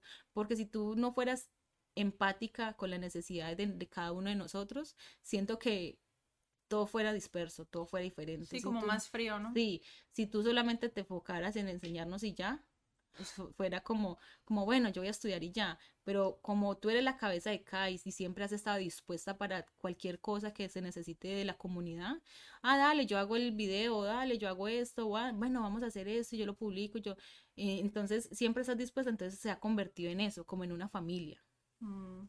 Ay, qué bonito. Así de ya, ya no puedo llorar más porque si no se alarga más el episodio. bueno, ya casi para cerrar el episodio, eh, vamos a hablar, seguir siguiendo hablando de lo bonito. O sea, ¿qué opinas de la cultura mexicana? De lo que más te gusta de la De lo- cultura mexicana. Bueno, eh, lo que De lo ma- que te llevas en el corazón si no te tuvieras que quedar. eh, no, ojalá sí me quede. Sí, sí, yo sé que te quieres quedar. Ojalá, ojalá, ojalá sí si me te tuvieras quede. que ir, dices esto de la cultura mexicana. Eh, sí, eh, me gusta mucho la cultura mexicana, lo de los muertos. A mí eso me parece tan Ah. espectacular, o sea, lo, lo que la cultura, o sea, lo que tienen ustedes como esas, mm, como, como el ritual, no sé si lo estoy diciendo bien, Sí. como el ritual que tienen con sus muertos, que tienen un día especial para ellos, que le llevan esa comidita, a mí eso me, me, me parece tan bonito, o sea, de que no olvidan a sus muertos. Lastimosamente en otros países van y lo entierran y a veces ah, ni, la, ni a la tumba vuelven, Ujú. ¿cierto? Ya se murió, él no está ahí, él está en el cielo, ya ahí están los huesos. Ya. Acá no. Acá esa cultura de los muertos me parece espectacular. Y yo digo, o sea, que tan cerca, o sea, hablamos el mismo idioma, tan cerca que estamos de Colombia, y son culturas que uno dice, o sea, es tan bonito uno ver, uno ver que esas personas, a pesar de que, de que esa persona no está, se toman el trabajo de hacerles un altar, de hacerles la comidita que, que, que les gusta, de hacer como ese ritual que hacen tan bonito. Entonces, a mí eso me parece espectacular. Sí, es de las, sí, de hecho es una de las tradiciones mexicanas que más me gusta. Sí. El Porque Día de los pues tienes que honrar de alguna manera como de dónde vienes, sé quién eres, Sí. agradecer como todo ese, ese legado que te han dejado, porque, Sí. o sea, sí eres de una manera, pero, o sea, tus ojos son de alguna manera por alguien, ¿sabes? Sí. Y tú también eres así por tu carácter o tus valores vienen desde, desde antes y honrarlos de esa manera es honrarte también a ti. Sí. Entonces es súper lindo también. Sí, eso sería algo que me llevaría mucho de la cultura mexicana, que son muy a sus muertos, son muy dados a sus muertos, son muy y muy respetuosos con eso. Bueno, ya cerramos el episodio porque si no voy a seguir llorando. muchas, muchas gracias, Grey, la verdad, por tomarte el tiempo, por todo lo que nos compartes, por hacerme llorar. No, no te preocupes, ya yo estoy encantada de estar aquí, ojalá lo haya hecho bien, Sí. ojalá y las cosas Ya tenemos que anotar la segunda parte de Ecuador. Sí, te, no, mi- miles de cosas, a pesar, yo, yo apenas tengo 31 años, acabo de cumplir, pues cumplí el año pasado 31 años. Apenas. Ay, sí, pero, pero te digo que hay muchas cosas en las que yo quisiera compartir por, por, o sea, como ahorita que dices por este medio, por esta, por estas cosas, que quizá a muchas personas les llegue, les ayude. Y uno no sabe, uno no sabe a quién le pueda llegar la historia, a quién le pueda, como Ujú, que bueno, exacto, si porque ella pudo en Sí me- otro país, Sí me preguntaste al principio como de, ay, ¿qué me vas a preguntar? ¿no? Sí, ¿Hasta como dónde?" Y te que digo, no, o sí. sea, realmente es una plática y nunca sabemos la magia del podcast hasta dónde te va a llevar el... Sí, son cosas de cultura y, y del idioma y México y Colombia, pero pues hay una razón especial de invitar a Grey, ¿sabes? Mm, Es, es, es tu vida, es tu experiencia y tu manera de ver la vida le puede ayudar a alguien. sí, es por claro, eso que hacemos los episodios. qué bueno, no, sí, Que siempre bueno. veo que los compartes. Cada que sale uno, No, lo sí, compartes. no, sí, yo creo que no, no, no, no, no nos quita nada, no nos quita nada como ese apoyo que se le da a la persona. Entonces, entonces es como más, como tú dices, más que México, Y más que México y Colombia, es como sí, desde mi, desde mi perspectiva, como que, o sea, yo estoy en la PM, yo estoy muy lejos de Colombia. Y si yo pude aquí, voy a poder en Canadá, voy a poder en Estados Unidos, voy a poder en otra parte. Y es como no, que no se limiten. O sea, no se limiten a solamente estar en ese. Hay muchas personas que están en ese país, en un país en el que, en el que no tienen progreso, en el que no tienen, no tienen un no ven un futuro, no ven una salida, no, y, se quedan ahí, no les dé miedo a salir. El, eh, o sea, no es solamente Colombia, no es solamente México, eh, el, el, mundo es muy grande. Tú no sabes dónde va a estar tu futuro, tú no sabes dónde vas a, va a estar tu economía, tú no sabes. Explora, explora, ve, ¿qué pierdes? Nada pierdes. Si te fue mal, te devuelves para tu país y listo. Explóralo. Me encanta, pues con esto cerramos el episodio. Gracias, Gracias Gray. Gracias por, nos por escuchamos y nos vemos en el próximo episodio. Bye. Bye.